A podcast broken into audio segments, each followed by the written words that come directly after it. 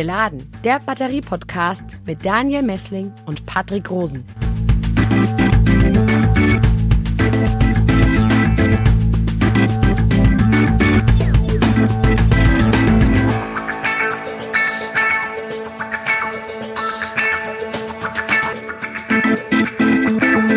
Herzlich willkommen zu einer neuen Folge von Geladen, dein Batterie-Podcast für Elektromobilität, Energiewende und Batterieforschung. Grüß dich, Daniel. Hallo, Patrick. Wir reden heute über Batteriepolitik. Wir senden erstmals hier aus dem Helmholtz-Institut in Ulm und wir haben ganz tolle Gäste dabei. Die EU die möchte ja, dass wir Batterien nachhaltig und unabhängig produzieren und möchte dazu Vorgaben gegenüber der Batterieindustrie machen und eine Kreislaufwirtschaft etablieren. Dazu hat die Kommission schon einen Vorschlag gemacht und das Europäische Parlament hat auch schon einen Gesetzentwurf dazu verabschiedet. Das ist der Tatsache geschuldet, dass äh, man erkannt hat, dass Batterien eine tatsächlich eine Schlüsseltechnologie darstellen. Und darüber reden wir heute über die Zukunft von Batterieproduktion und Nachhaltigkeit in Europa und welche Vision tatsächlich hinter dieser Gesetzesvorlage stehen. Daniel, stell doch mal unsere Gäste vor. Ja, wir begrüßen heute im Studio Malte Gallet.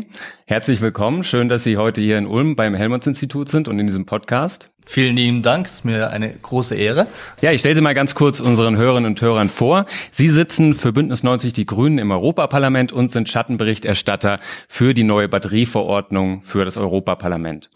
Außerdem heute mal wieder dabei, ähm, für alle, die ihn noch nicht kennen, Professor Maximilian Fichtner. Hallo, herzlich willkommen. Ja, hallo, auch von mir. Ja, Sie sind Professor hier an der Uni Ulm. Außerdem sind Sie Direktor des Helmholtz-Instituts, wo wir jetzt gerade hier sitzen. Und Sie sind noch Sprecher der Forschungsplattform Celeste und des Exzellenzclusters Polis. Also herzlich willkommen. Bevor wir jetzt gleich richtig einsteigen, noch eine ganz kurze Ansage an Sie, liebe Hörerinnen und Hörer. Vielen Dank, dass Sie für uns gestimmt haben beim Deutschen Podcastpreis. Es hat leider nicht ganz gereicht, aber trotzdem nochmal vielen, vielen Dank für Ihre Unterstützung. Das hat uns sehr, sehr gefreut, dass Sie Ihre Stimme für uns abgegeben haben. So, jetzt legen wir gleich mal los. Ähm, Herr Gallet, erste Frage geht an Sie. Ähm, wir haben ja gerade schon von Patrick gehört im Intro. Es geht natürlich, das, das große Stichwort für diese Verordnung ist Nachhaltigkeit. Was verstehen denn Sie als Politiker unter nachhaltigen Batterien? Mhm. Also zunächst mal, ne, das Wort Nachhaltigkeit kommt ja eigentlich aus der Forstwirtschaft, noch von äh, 1700 irgendwas, ne, von, ich glaube, Karl von Karlowitz hieß der Typ da irgendwo bei Dresden, der das erfunden hat. Das heißt letztendlich, ne, man äh, soll äh, so handeln, dass äh, dieses Handeln auch noch in der Zukunft möglich ist. Ne? Und das heißt, nachhaltige Batterien, äh, da geht es natürlich in erster Linie irgendwie darum, ähm, dass äh, Batterien also ne, wir, wir brauchen sie, wir haben, das wurde gerade schon gesagt, es ist eine Schlüsseltechnologie äh, für die Energiewende, um unseren Planeten äh, klimaneutral zu gestalten. Das heißt, nachhaltige Batterien, die müssen natürlich erstmal äh, ja, dafür sorgen, dass sie nicht selbst äh, den Treibhausgasausstoß ankurbeln. Ähm, nachhaltige äh, äh, Batterien müssen ökologische Mindeststandards erfüllen. Nachhaltige Batterien äh, müssen recycelbar sein. Nachhaltige Batterien äh, dürfen keine Menschenrechtsverletzungen äh, im Abbau der Rohstoffe äh, hervorrufen. Und ähm, ja, meiner Meinung nach sollten nachhaltige Batterien auch so transparent wie möglich sein. Ne? Das heißt, dass Verbraucherinnen und Verbraucher äh, auch genau nachvollziehen können. Erstens, was ist in den Batterien? Wo kommen die Rohstoffe her? Wie gehe ich damit um? Und wie kann ich äh, äh, einfach dafür sorgen, dass diese Batterie keinen negativen Umwelteinfluss hat? Das klingt jetzt ein bisschen anders als Politiker, was vielleicht ein äh, Materialwissenschaftler dazu sagen würde. Herr Professor Fichtner, was sind denn, was ist denn Nachhaltigkeit aus Sicht eines Batteriewissenschaftlers, eines Materialforschers? Also natürlich haben wir diese ganzen Aspekte, die Herr Gallet eben ähm, erwähnt hat, auch irgendwo im Hinterkopf. Aber uns äh, stehen eigentlich vor allem die Materialien im Vordergrund. Das ist unsere Aufgabe. Ähm, da sind die Knöpfe, an denen wir was drehen können. Ähm, das heißt im Klartext, ähm, dass man die so, also in erster Näherung, dass, dass man die sogenannten kritischen Rohstoffe äh, verringert oder ganz beseitigt in den Batterien, dass es äh, mit Macht im Gange bereits eigentlich relativ un bemerkt von der Öffentlichkeit seit den 90er Jahren, weil man da schon begonnen hat, zum Beispiel das Kobalt so langsam aus der Batterie zu verdrängen. Ähm, heutzutage sind im Pluspol von Autobatterien zumindest nur noch wenige Prozent drin. Äh, in Handy- und Notebook-Akkus, da sieht es noch anders aus zum Teil. Da ist zum Teil noch 100 Prozent Kobaltoxid drin. Ähm, das liegt einfach daran, weil Kobalt alles besser macht und, und, und die, den Bau sehr kompakter Batterien Batterien erlaubt. Aber im Autobatteriebereich sind wir dann ein bisschen entspannter mittlerweile.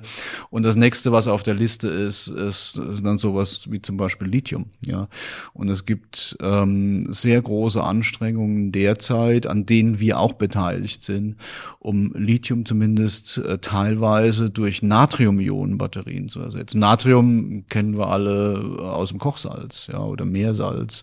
Das ist praktisch in unbegrenzter Menge vorhanden. Das ist auch nicht giftig. Ähm, insofern wäre das von der Materialseite her eine nachhaltige Alternative. Man kann auch über andere Metalle noch nachdenken, dass man die ersetzen möchte, wie zum Beispiel Nickel.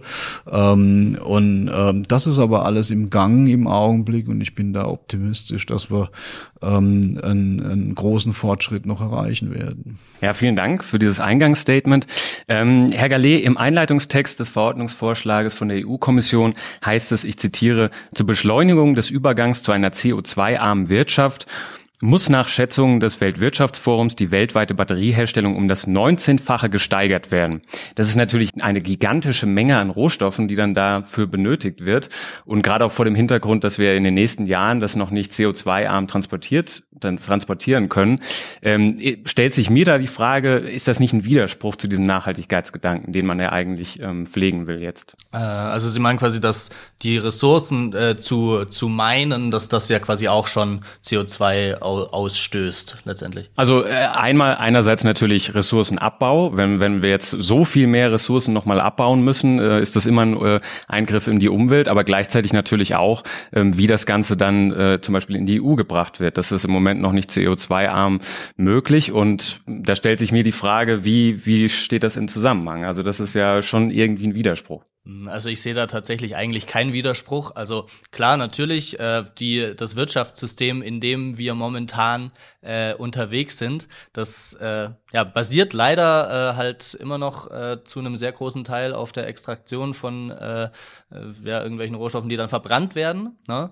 Ähm, und um hinzukommen zu einer, ja, im besten Fall quasi größtenteils durch äh, äh, Batterien äh, gespeiste äh, äh, Technologie, ähm, muss man natürlich erstmal noch auf das alte System setzen. Ne? Ähm, wenn wir jetzt aber genau auf die Batterienverordnung blicken, ähm, finde ich, haben wir da was, was ganz Kluges eingefädelt, nämlich indem wir ähm, den CO2-Fußabdruck äh, quasi mit als Kategorie aufnehmen.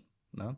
Das heißt, wir äh, sagen quasi zur Kommission, ähm, hey, äh, entwickelt doch mal ein System, äh, bei dem wir äh, quasi messen können, wie viel CO2 äh, pro ja, Kilowattstunde ähm, in dieser Batterienproduktion entstanden ist. Ne? Und damit setzen wir natürlich auch Anreize an die Industrie, ähm, um wirklich klimaneutral Batterien zu produzieren. Und das fängt natürlich schon äh, beim Mining an. Ähm, ich war jetzt gerade erst äh, vor ein paar Wochen war ich äh, in Finnland. Ähm, ich habe mir äh, da eine, eine Nickelmine angeschaut und was die da machen, also ja, das ist immer ein zweischneidiges Schwert, aber ne, die, die schmelzen quasi das Gestein nicht, äh, nicht ein, um an, an Nickel zu kommen, äh, sondern die, die kompostieren das quasi. Ne? Das heißt, die arbeiten über den pH-Wert Ehrlich gesprochen heißt es einfach, die kippen da Säure rein. Ne? Ähm, führt aber natürlich dazu, dass äh, man eben einen viel geringeren CO2-Ausstoß ähm, bei der Ressourcengewinnung hat. Ne? Und genau solche, äh, solche Technologien, ne, die dann letztendlich einfach klimaneutraler sind, werden durch die Batterienverordnung bevorzugt. Herr Fichtner, Sie wollten da noch was dazu sagen. Ja, also ich glaube, es ist ähm, nicht möglich im Augenblick, ähm, eine Milliarde Kraftfahrzeuge auf die Straße zu bringen, ohne Ressourcen zu, zu verbrauchen. Ja, das, das müssen wir uns äh, einfach gewahr sein. Äh, äh, die Alternative wäre, wir gehen alle zu Fuß und selbst da brauchen wir Schuhsohlen. Ähm, ich ich glaube, was man hier insbesondere im Kopf haben muss, ist, ich sag mal, die Situation vorher und die Situation nachher. Äh, die Situation, wie sie im Augenblick ist, ähm, wo wir täglich einen Güterzug an Öl verbrennen, der praktisch von der Südspitze Siziliens bis ans Nordkap reicht, äh, unwiederbringlich verloren, sage ich mal. Ähm, gleichzeitig werden 47 Milliarden Liter Wasser pro Tag auf ewig verseucht durch, den, äh, durch die Ölgewinnung. Äh, die Teersandabbaugebiete, das, ist, das sind sehr dystopische Bilder, die man da sieht. Ähm, und natürlich äh, ist auch der Abbau von Rohstoffen für die äh, Lithium-Ionen-Batterie oder in Zukunft Natrium-Ionen-Batterie ähm, mit äh, den typischen Abbaubegleiterscheinungen äh, versehen. Aber wir haben zum ersten Mal überhaupt die Chance, das Ganze in der Kreislaufwirtschaft zu überführen, im Sinne des sogenannten Upcycling. Ja.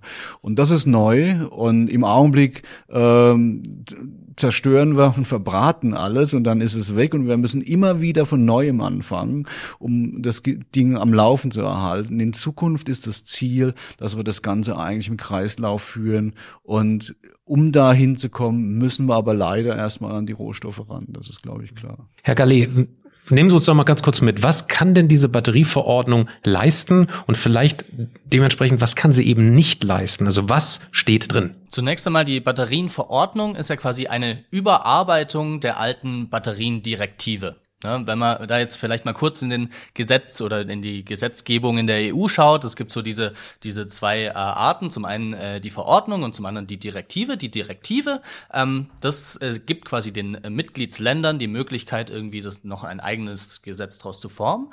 Die Verordnung, die gilt quasi, die muss einfach von den Mitgliedsländern übernommen werden. Das heißt, die ist einfach schon mal viel stärker. So, ne? In der alten äh, Batteriendirektive von 2006, da kam zum Beispiel das her, ne, dass äh, man die Batterien jetzt nicht mehr in den Hausmüll wirft, sondern mal, dass man die eben äh, beim Supermarkt irgendwie kostenlos abgeben äh, kann und sowas. Ne? Um, äh, ja, da schon, äh, weil man da schon erkannt hat, okay, gut, das ist irgendwie doof, äh, diese Rohstoffe einfach so äh, zu, zu vernichten. So, wir wollen die rückgewinnen. Ähm, und äh, ja, das heißt, der, der, der Scope von dieser Batteriendirektive, der war sehr klein. Ähm, was die Batterienverordnung jetzt macht, ist tatsächlich, ich würde schon fast sagen, revolutionär, weil es wirklich äh, die gesamte Wertschöpfungskette der Batterie abdeckt. Ne? Das heißt eben vom Mining, Ne? Äh, über, äh, ja, über den CO2-Ausstoß, äh, äh, über das Design, über die Reparierbarkeit. Ähm, bis hin äh, zum Recycling wird alles abgedeckt. Ne? Das heißt, das Ziel dieser äh, Verordnung äh, ist es eben wirklich, äh, wie wir zu Anfang schon gesagt haben, äh, dafür zu sorgen, ähm, dass ja, vor allem, ich glaube, all, all das, was wir in der Vergangenheit so an, an Vorurteilen gegen Batterien ganz viel gehört haben, ne, ähm, dass das aus dem Weg geräumt wird, ne, von äh, zum Beispiel irgendwie, ja, äh, Batterieautos, ne, oder Elektroautos, ne, die sind überhaupt gar nicht ökologischer als Verbrenner, ne, weil ähm, von wegen, dass ne, da ist so ein großer Wasser, äh, Wasserverbrauch und äh, das Kobalt, das kommt ja auch aus den äh, Minen und wird von Kindern äh, gemeint und so, ne, ähm, dass wir genau diese Probleme, die da adressiert werden und teilweise auch zu Recht, ne, dass wir die eben ausräumen. So, ähm, das heißt, das äh, versucht die äh, die äh, Batterienverordnung, ne? ähm, auch äh, Richtung Transparenz, wie ich gerade schon meinte, ne? dass wir den Batteriepass einführen, ne? ähm, dass äh, die Batterien wirklich auch zuordnenbar sind. Ähm, was die Batterienverordnung aber natürlich nicht kann, ähm, das ist jetzt irgendwie äh, die die äh, Forschungsrichtung äh, äh, vorzugeben oder zu sagen, wie Batterien in zehn Jahren aussehen sollen, ne? sondern es man blickt quasi auf äh, die Industrie jetzt gerade im Moment ähm, hört sich an, was es da für Probleme gibt und versucht, diese aus dem Weg zu räumen. Okay, das ist, äh, das ist ja ganz spannend, da würde ich gerne mal einhaken. Ähm, vielleicht können Sie noch mal was zu dem Hintergrund sagen, wer da tatsächlich mitgemischt hat bei dieser Verordnung und äh, welche Interessensgruppen involviert waren. Sie haben jetzt gerade die Industrie erwähnt. Ähm, war die da maßgeblich? Ist tatsächlich die Industrie an die EU-Kommission angetreten oder wie läuft sowas? Können Sie da kurz mal uns irgendwie auch ein bisschen abholen? Also die Batterienverordnung ähm, steht ja unter dem äh, großen Schirm äh, das äh, European Green Deal. Ne?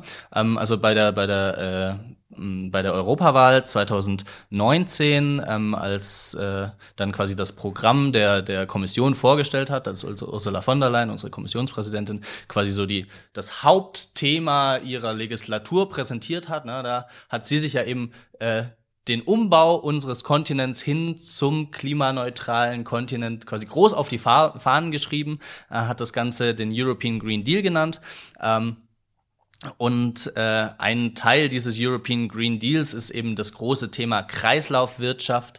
Ähm, also es gibt verschiedene Circular Economy Packages. Ne? Da geht es äh, zum Beispiel auch darum, dass wir äh, ja dass wir Baustoffe äh, äh, kreislauffähig machen, dass wir Elektronik äh, kreislauffähig machen, ne? dass wir generell, äh, das kennt ihr bestimmt noch äh, auch alle die äh, die ähm, Eco-Design äh, äh, Directive ne? für für äh, White Electronics und so, ne? dass das alles kreislauffähig wird. Und unter diesem Schirm steht eben auch äh, die Batterienverordnung und äh, mitgemischt. Das ist äh, tatsächlich das, also so nehme ich das zumindest äh, gerade wahr. Äh, bei dieser Verordnung haben tatsächlich äh, so gut wie alle. Ne?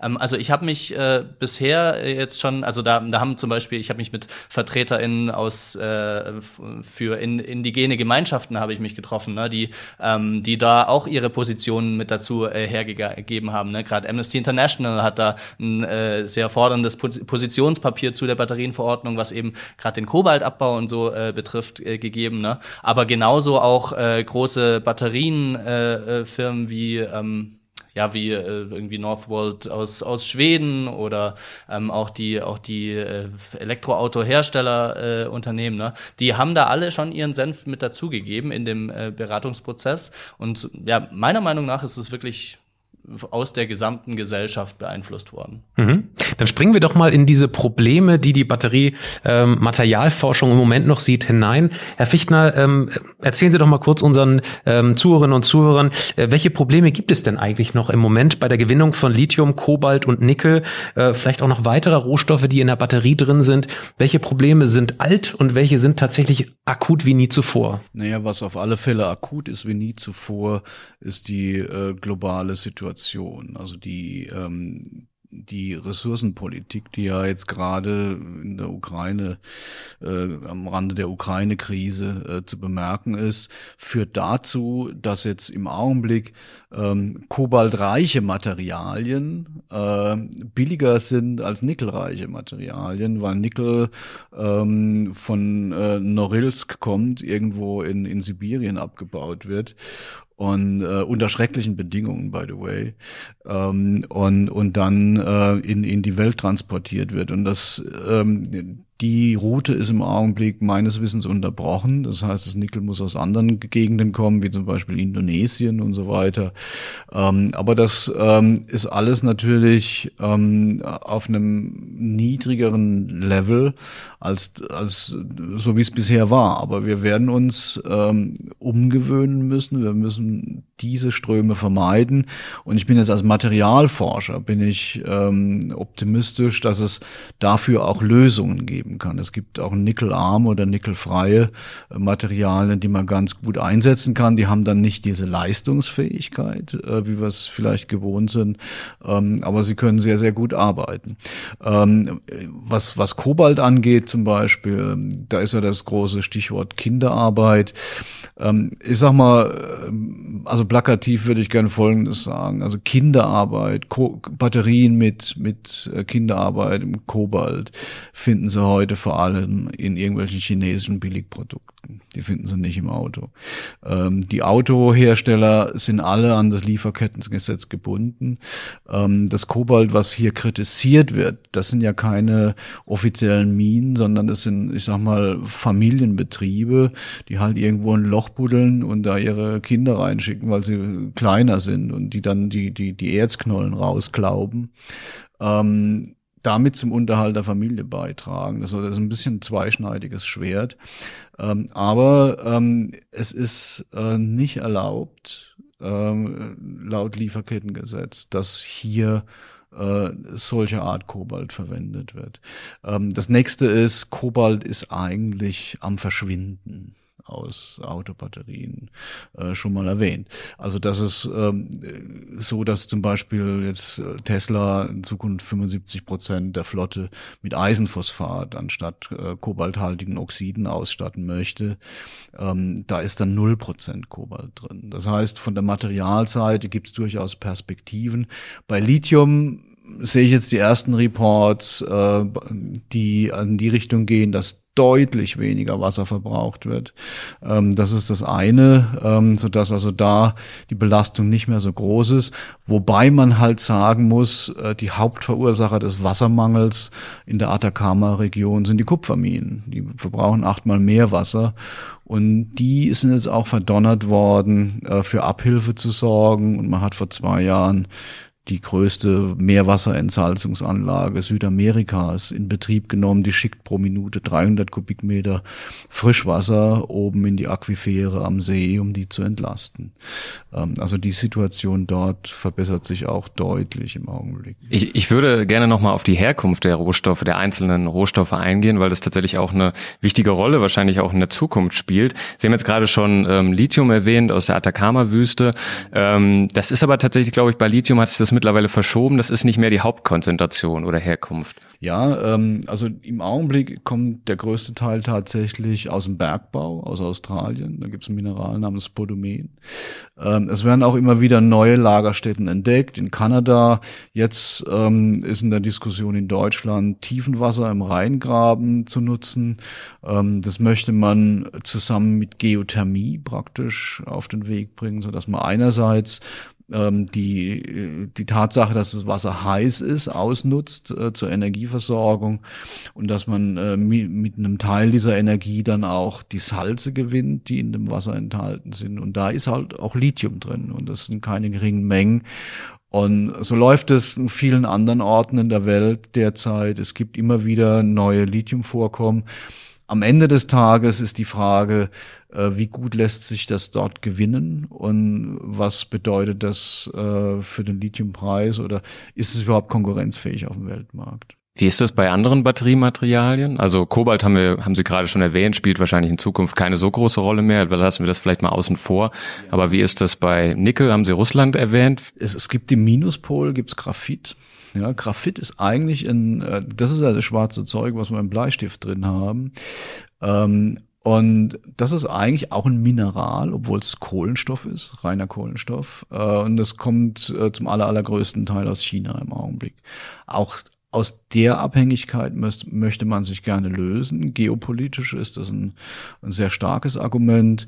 Ähm, deshalb äh, versucht man denn oder macht man schon seit einiger Zeit, ähm, dass man Prozesse entwickelt, um diesen Graphit, das ist ja Kohlenstoff, äh, künstlich herzustellen. Und das geht auch. Also das geht aus äh, äh organischen Vorläufersubstanzen bis hin zur Restbiomasse. Also je nachdem, was man da verwendet, bekommt man unterschiedliche Eigenschaften, aber das geht. Und ähm, der Preis dieses sogenannten synthetischen Graphits ist mittlerweile auch durchaus konkurrenzfähig zu dem natürlichen Graphit, so dass wir auch da unsere Abhängigkeiten abschütteln können. Herr Gallet, nächste Frage für Sie. Ähm, ein großes Problem sieht die EU ja bereits äh, seit Jahren in der Konzentration der Abbaustätten. Wir haben es jetzt gerade gehört. Nickel zum Beispiel in Russland. Diese Lagerstätten sind zum Teil außerhalb der EU. Kann die Batterieverordnung hier für Abhilfe schaffen oder wie, ähm, wie begegnet die EU da diesen Abhängigkeiten, ähm, die ja auch in Zukunft tatsächlich irgendwie bestehen werden, auch nicht nur für Batterien? Ähm, da gibt's zwei wichtige Punkte. Also zum ersten natürlich, okay, gut, wie schaffen wir eine strategische Unabhängigkeit und dafür dafür ist einfach ja, das Zeichen der Stunde gerichtet auf die Kreislaufwirtschaft. Ne? Dass wir auch schauen, okay, wie schaffen wir die Batterien kreislauffähig? Wie äh, schaffen wir ein hochwertiges Recycling, ne, das wirklich äh, hochwertiges äh, Material auch wieder produziert. Ne? Da haben wir, also äh, sagen wir zum Beispiel auch, wir wollen eben dann recyceltes Material wieder mit drin haben, ne, um die Industrie auch in diese Richtung zu bekommen. Ähm, also das ist, das ist der eine Bereich, dass wir sagen, okay, gut, wir müssen einfach die Rohstoffe, die wir haben, auch im äh, Kontinent behalten. Ähm, der andere äh, Bereich, ähm, also ne, zielt eben darauf ab, dass wir sagen, äh, die, äh, also die, die Batterienverordnung, ähm, die gilt für alle Unternehmen, die Batterien auf dem europäischen Markt äh, verkaufen wollen. Ne?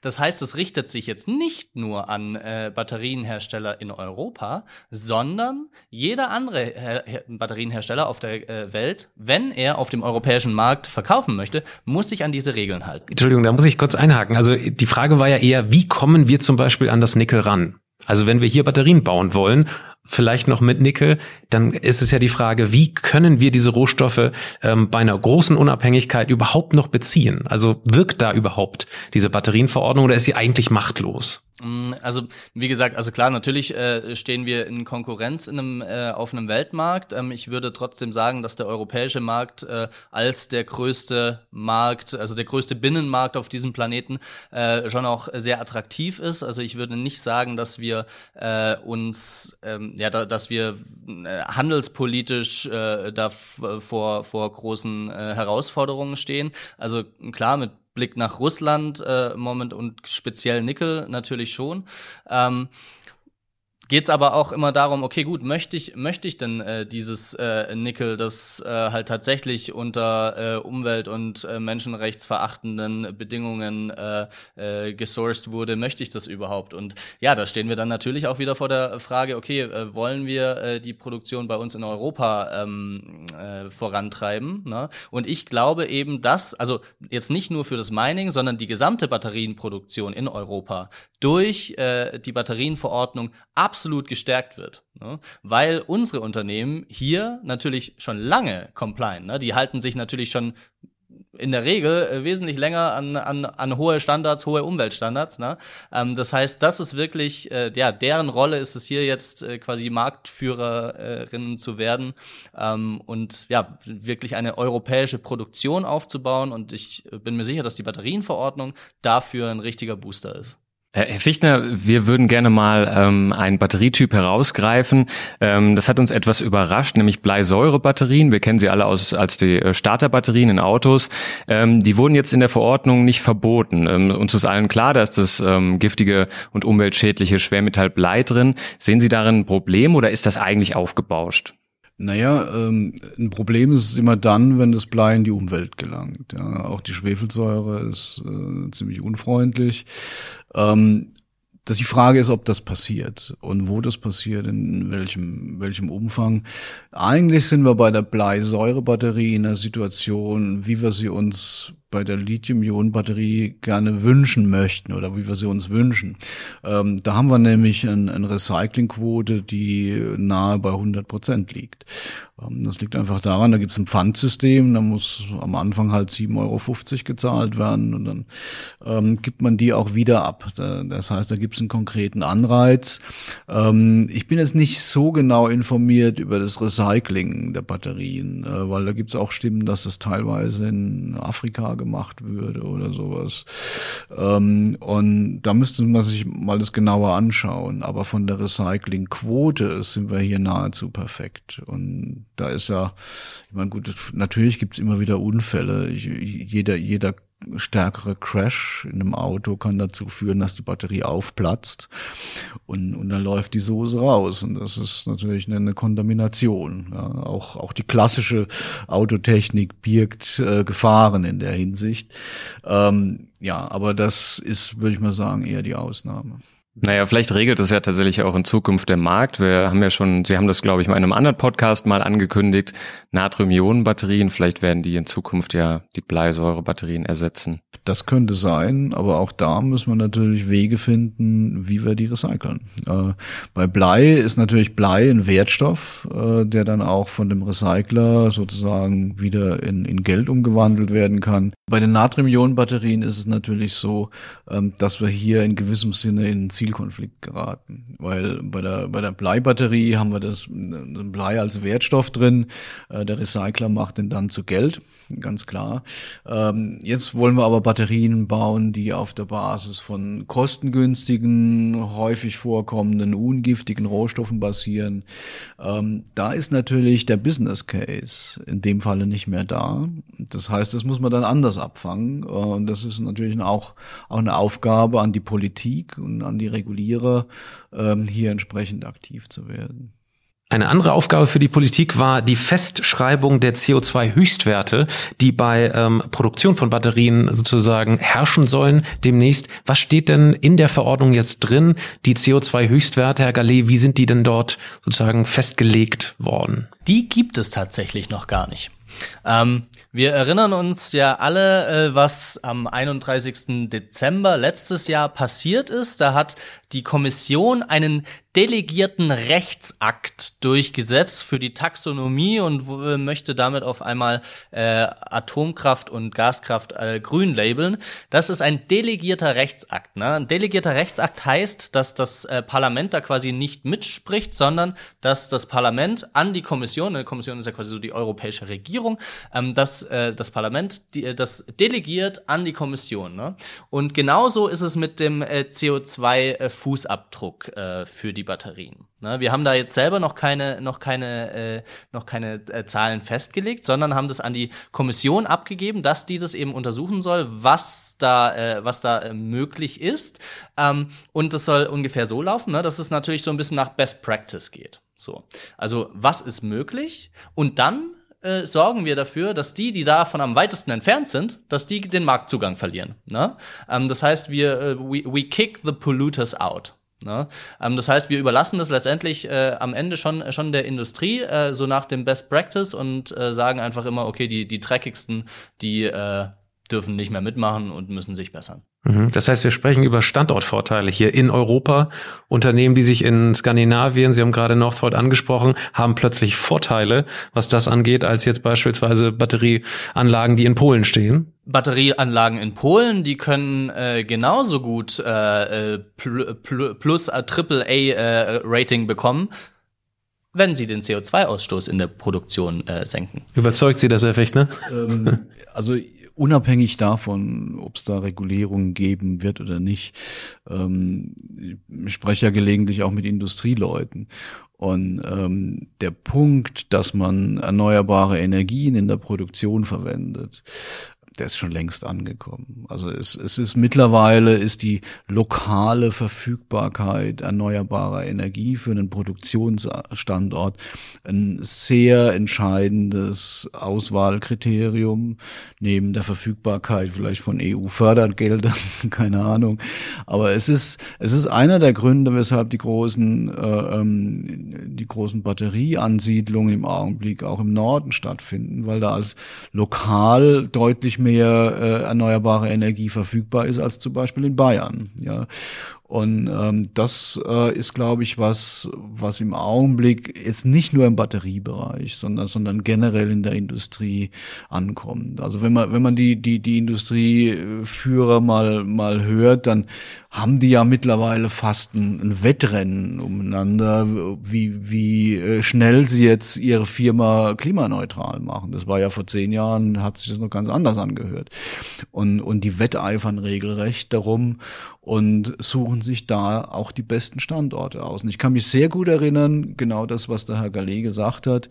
Ähm, wir haben uns vor drei, vier Jahren etwa äh, bei der Kommission getroffen in Brüssel und da wurde beratschlagt, ja, wie können wir es denn schaffen in Europa, dass wir uns von dieser Übermacht China lösen und wie schaffen wir es denn, ähm, einen eigenen Fuß auf den Boden zu kriegen, der mächtig genug ist, um zu bestehen. Und da haben wir gesagt, ja, wir müssen die Batterien, wir müssen grüne Batterien fordern. Das ist ein, äh, was, äh, das haben wir ihnen im Augenblick voraus oder können können voraus haben und und müssen müssen das praktisch ähm, müssen mehrere Fliegen mit einer Klappe schlagen. Wir müssen in die Kreislaufwirtschaft rein. Wir, wir müssen die, die, die Umweltfreundlichkeit bei, bei der Produktion verbessern. Ja, und wir müssen äh, unserem Standort dabei noch gleichzeitig einen Vorteil verschaffen. Ein wichtiger Aspekt ist die Kennzeichnungspflicht, Herr Gallet. Ähm, Sie haben es vorhin schon angesprochen. Das ist, glaube ich, dieser Batteriepass so wie ich das verstanden habe? Oder sind das unterschiedliche Dinge? Hm, das sind unterschiedliche Dinge. Also äh, Kennzeichnungspflicht, da geht es tatsächlich darum, dass man äh, Informationen direkt und einfach zugänglich äh, an Verbraucherinnen und Verbraucher äh, übermittelt. Ne? Also zum Beispiel, dass nicht wieder aufladbare Batterien äh, ein klares Label nicht wieder aufladbar äh, bekommen. Ne? Oder ähm, ja, dass man über gefährliche Substanzen darin informiert oder meinetwegen auch eine durchschnittliche Lebensdauer, ähm, all sowas, ne? dass äh, quasi äh, Verbraucherinnen und Verbraucher wirklich eine informierte Kaufentscheidung treffen können. Ähm, der Batteriepass, also der Battery Pass, also der Digital Product Passport quasi, ähm, das ist quasi so eine digitale Akte, die soll vor allem ähm, ja der der Industrie zur Verfügung stehen. Ne? Das heißt, ähm, also klar, ne, wenn ich angenommen, ich bin jetzt äh, ein Batterie-Recycling-Unternehmen, dann muss ich natürlich wissen, was für Stoffe äh, sind da drin in dieser Batterie. Und all sowas wird quasi auf diesem äh, Batteriepass äh, verankert. Ähm, hoffentlich auch äh, die Due Diligence, ne, das heißt die Nachverfolgbarkeit äh, der Rohstoffe, äh, um einfach da auch nochmal eine größere Transparenz zu schaffen. Mhm. Jetzt haben wir uns schon im Vorfeld drüber Gedanken gemacht. Ähm, Herr Fichtner, ist es möglich, theoretisch, wenn man jetzt ein Material in einer Batterie hat, zum Beispiel Kobalt oder Graphit, dass man über Isotope das äh, sozusagen untersucht und dann zurückführt auf eine gewisse Mine oder zumindest eine Region und so sozusagen auch mal ähm, die Regulatorik sozusagen sozusagen dort gewährleistet, dass man eben nicht ähm, grün draufschreibt und es ist eben doch irgendwo ähm, abgebaut unter, unter widrigen Umständen. Also ist das auch irgendwo da angedacht oder möglich zumindest? Naja, man kann es einer gewissen Region zuweisen. Das ist ja äh, ähm, Standard in der Archäologie, ja, äh, oder wenn, wenn da irgendwo alte Münzen oder Edelmetalle irgendwo auftauchen, dann kann, kann man anhand vom Isotopenmuster sehen, ähm, aus welcher Region die stammen. Ähm, man kann auch äh, bei bestimmten Substanzen am Isotopenmuster erkennen, inwieweit sie industriell äh, prozessiert worden sind. Ähm, interessanterweise macht man das beim Wein äh, so, dann, wenn man das Isotopenmuster ähm, des Wasserstoffs sich anschaut, ähm, dann kann man feststellen, ob der Wein gezuckert worden ist vorher oder nicht. Ähm, das ist vielleicht ein bisschen exotisches Beispiel im Vergleich dazu, aber das zeigt, dass man über, über die chemische Analytik hier sehr, sehr viel machen kann. Ob man das jetzt ähm, sagen wir, genau unterscheiden kann aus der zwischen der staatlichen Mine und irgendeinem Privat, äh, einem Familienbetrieb, der direkt nebendran seine Löcher gräbt. Das wage ich zu bezweifeln. Aber Regionen kann man da schon unterscheiden. Jetzt hat Herr Gallet gerade angesprochen, äh, auch die Lebensdauer von Batterien ist dort in der Kennzeichnungspflicht festgelegt. Ist das nicht eigentlich schwierig, weil jeder Nutzer irgendwo ähm, seine Batterien anders behandelt? Oder ähm, ja, welche Informationen kann man über Lebensdauer generell sozusagen äh, dort geben? Oder ist das nicht dann doch abhängig, wie man sie behandelt? Naja, let doch. Äh, letzten Endes ist es aber so, dass man die Lebensdauer versucht dadurch abzuschätzen, dass man die Batterie, die kann man ja praktisch nur von außen anfassen, an den Polen, sage ich mal, dass man da, da also ähm, eine Messung vornimmt, ähm, die so ein bisschen äh, darauf abzielt, ob sich im Innern irgendwelche Schichten gebildet haben, Ablagerungen, die ähm, den Widerstand erhöhen und so weiter, den, den Lithiumtransport behindern. Ähm, da muss man allerdings auch sagen, und das ist völlig richtig, das hängt alles auch ein bisschen davon ab, äh, nach welchem äh, Schema gealtert wurde. Das heißt, äh, ist die Batterie jetzt gealtert, weil sie ständig zu heiß gelagert worden ist? Äh, ist sie gealtert, weil sie, sagen wir, obwohl sie in der Garage stand, halt irgendwie 20 Jahre da rumstand? Ähm, das sind, oder, oder, oder weil, weil sie ständig schnell geladen wurde.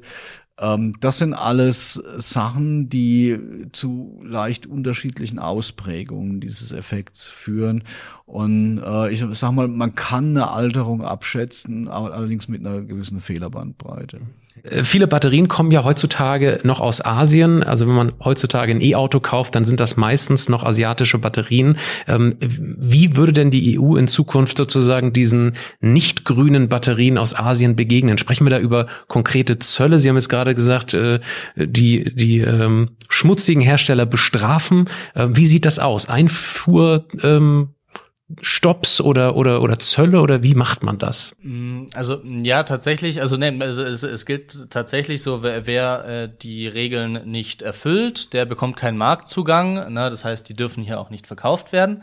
Ähm, in der Umsetzung ist es natürlich eine Herausforderung, so, ne, weil es, äh, weil die Institutionen in vielen äh, Nicht-EU-Ländern natürlich nicht äh, so stark sind ne, und die Durchsetzung ja dann auch wieder bei den nationalen Behörden liegt.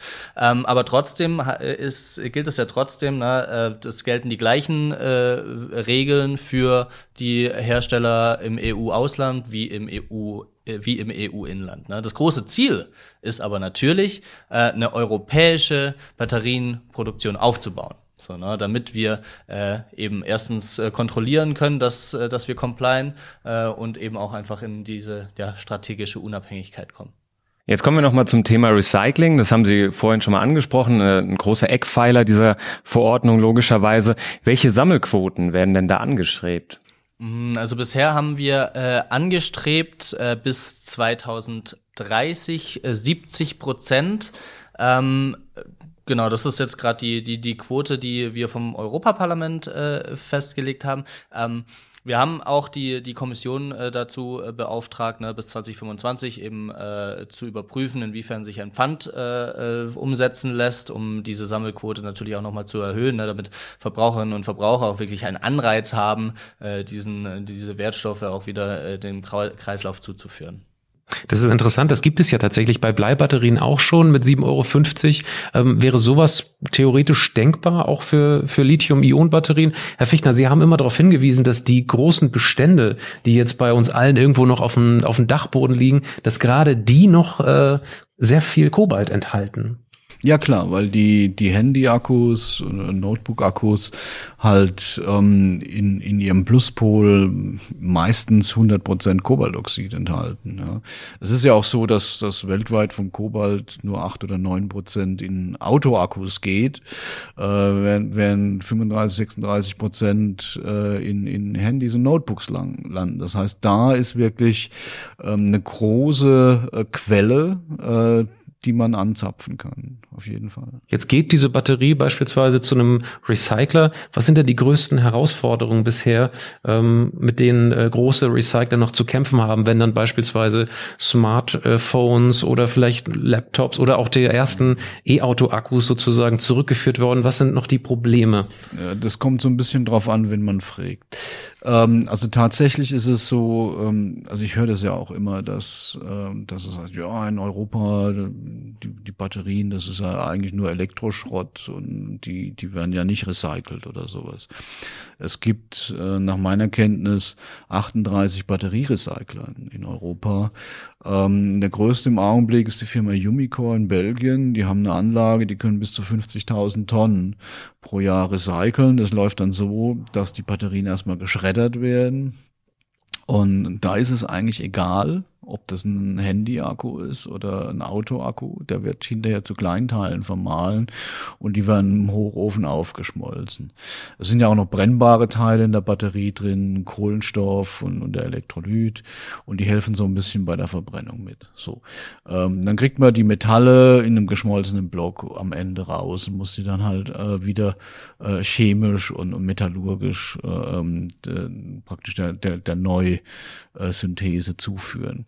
Ähm, das ist aber ein ziemlich aufwendiger Prozess. Ja, und deshalb versucht man schon seit einiger Zeit, das mit viel weniger Energieeinsatz und, und direkter zu machen, und zwar im Sinne des sogenannten Upcyclings. Das heißt, ähm, man weiß, dass ähm, die Materialien in der Batterie oft noch sehr lange halten würden, ja, die, dass sie halt nur vielleicht irgendwie belegt sind von irgendeiner äh, äh, Bremsschicht, sage ich mal. Und, ähm, und wenn man, ich sag mal, die, die, die Batterie von einem Roboter öffnen lässt und holt dann die Innereien raus. Da sind dann diese beschichteten Folien drauf. Ähm, dann werden, wird diese, die, diese schwarze Schicht, die wird dann abgestreift, gesammelt. Das ist, dann gibt es einen eigenen Fachbegriff, nennt sich schwarze Masse, Black Mass. Ähm, die kommen dann äh, an eine Chemiefirma und die trennen dann die Bestandteile nochmal auf und führt dann die Aktivmaterialien der Neuverwertung zu. Da muss man nicht ganz runter zum geschmolzenen Metall, sondern man lässt die Substanzen, wie sie ist, wäscht sie irgendwie und bringt die zurück in den Prozess. Das ist Äh, allerdings tatsächlich eine Herausforderung, weil die Materialien alle unterschiedliche Alterungsprozesse durchlaufen. Und man muss dann schauen, welche Materialien man wie wiederverwenden kann. Das ist ein großes Forschungsthema derzeit. Herr Gallet, ähm, welche Recycling-Effizienz und welche Verwertungsquoten sind denn geplant in der neuen Regelung? Was die äh, Recycling-Effizienz angeht, äh, geht, ne, da haben wir im Parlament äh, ziemlich ambitionierte ähm, Ziele gefordert, ne, die aber auch quasi technisch möglich sind. Ähm, so geht es äh, zum Beispiel ähm, für äh, ja, äh, Recycling-Ziel für Lithium-Batterien für 2025 äh, liegt bei 65 Prozent. Ne? Ähm, 75 Prozent des äh, durchschnittlichen Gewichts äh, von ähm, Bleisäurebatterien soll recycelt werden, 65 Prozent äh, des Gewichts von, äh, genau, wie gesagt, Lithium-Ionen hatten wir gerade schon. Ähm, dann äh, 80 Prozent äh, des Gewichts äh, von äh, Bleisäurebatterien äh, ab 2030. Ne? Wir haben da quasi so eine Stufung äh, eingeführt, also zunächst um im Jahr 25 und dann im Jahr 35 nochmal gesteigert. Ähm, und äh, wichtig dabei auch äh, vor allem äh, eben die Verwertungsquoten, ne, dass wir eben bis 2030 von Kupfer, Kobalt, Blei und Nickel 90 Prozent äh, recycelt äh, haben wollen. Ähm, das ist gerade das Ziel, um eben auch wirklich dafür zu sorgen, dass wir äh, volkswirtschaftlich hin zu dieser Kreislaufwirtschaft kommen. Mhm. Das ist ja zu erhoffen, dass wir sozusagen einen Großteil von den Materialien dann zurückgewinnen können. Herr Fichtner, jetzt stelle ich mir vor, in zehn Jahren ähm, steckt in einer neuen Batterie, einer neuen verkauften Batterie, tatsächlich anteilig dann ähm, schon mal benutztes ähm, Kobalt, vielleicht nicht mehr, aber vielleicht Nickel ähm, äh, drin, Lithium, äh, wäre ja zu wünschen. Äh, schlägt sich das denn auf die Leistungsfähigkeit, auf die Performance äh, der Batterie nieder oder ist das im Prinzip für den Verbraucher kein Unterschied? Ich glaube, das hängt, das ist noch nicht ganz klar. Ja, ähm, das ist Gegenstand der Forschung im Augenblick. Es gibt Materialien, die werden wir in der Batterie selber ähm, schwer wiederverwenden können, wie zum Beispiel der Graphit. Äh, der Graphit, wenn man sich dann so vorstellt als Blätterteigstruktur, dann dann dann äh, geht die so am Ende auf und und entblättert sich quasi. Das kann man auch nicht einfach so reparieren. Äh, da müsste man diese Körner nochmal mechanisch klein malen und so weiter. Ähm, andere Substanzen, beim Eisenphosphat zum Beispiel, da ist eigentlich meines Wissens bekannt, dass das praktisch keine Veränderungen durchläuft, hm, dass es sich da eher um, um so, Ablagerungen an der Oberfläche äh, handelt, die man dann so entfernen muss. Und dann ist natürlich die Frage bei diesen ganzen Behandlungen, dass man die, die Materialien auch nicht schädigt. Ähm, das ist ein nettes Forschungsthema. Da tummeln sich im Augenblick äh, eine ganze Menge Leute. Ähm, da tut man auch was Gutes, wenn man Fortschritte erreicht. Ähm, ich glaube aber, dass vieles, vieles, vieles möglich ist, äh, dass wir da Lösungen finden werden. Herr Fichtner, ähm, ein äh, Teil dieser, dieser Verordnung ist auch Second Life, das wird da erwähnt, also die Zweitnutzung der Batterie. Ähm, das ist tatsächlich in unseren letzten Podcast-Folgen so eine Kontroverse gewesen. Wir hatten hier einen äh, Anbieter von Heimspeichern, Dr. Wollersheim im Podcast und auch ähm, Dr. Buchert vom Öko-Institut. Die sehen das sehr, sehr kritisch und widersprechen eigentlich vehement, dass tatsächlich irgendwann Antriebsbatterien aus E-Autos, die ausrangiert wurden, nochmal als Heimspeicher genutzt werden. Ähm, ist das äh, tatsächlich aus aus Ihrer Sicht realistisch, dieses Second Life? Ähm, also ich verstehe die Argumente. Ähm, die sagen natürlich, wenn wir heute ein, ähm, äh, eine gebrauchte Autobatterie ähm, einem Privatmann verkaufen wollen. Äh, und der Privatmann rechnet damit, dass der irgendwie noch 10, 15 Jahre locker läuft, das Ding, und auch sicher läuft und mit einer hohen Kapazität, äh, dann wird es uns schwer möglich sein, das mit so, einem, so einer Second Life Batterie hinzubekommen. Ähm, das kann ich verstehen. Ich kann aber auch mir vorstellen, dass man größere Einheiten baut, äh, wo es dann auf diese Details nicht so sehr ankommt.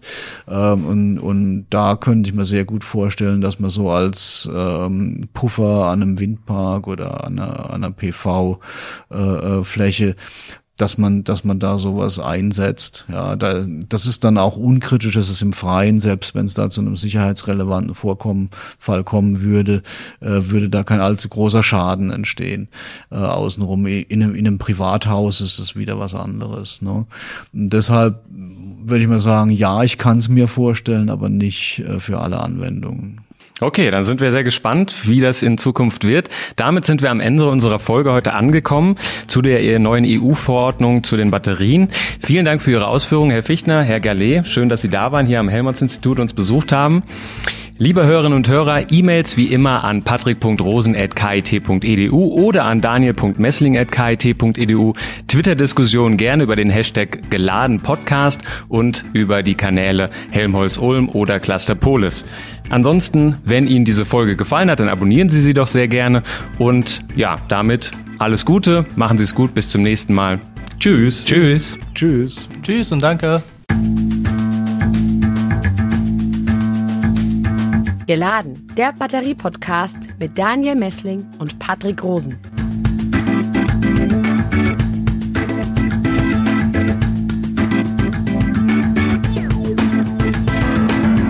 Dieser Podcast wurde produziert vom Center for Electrochemical Energy Storage Ulm und Karlsruhe, kurz Celeste, einer Forschungsplattform des Karlsruher Instituts für Technologie, der Universität Ulm und des Zentrums für Sonnenenergie und Wasserstoffforschung Baden-Württemberg.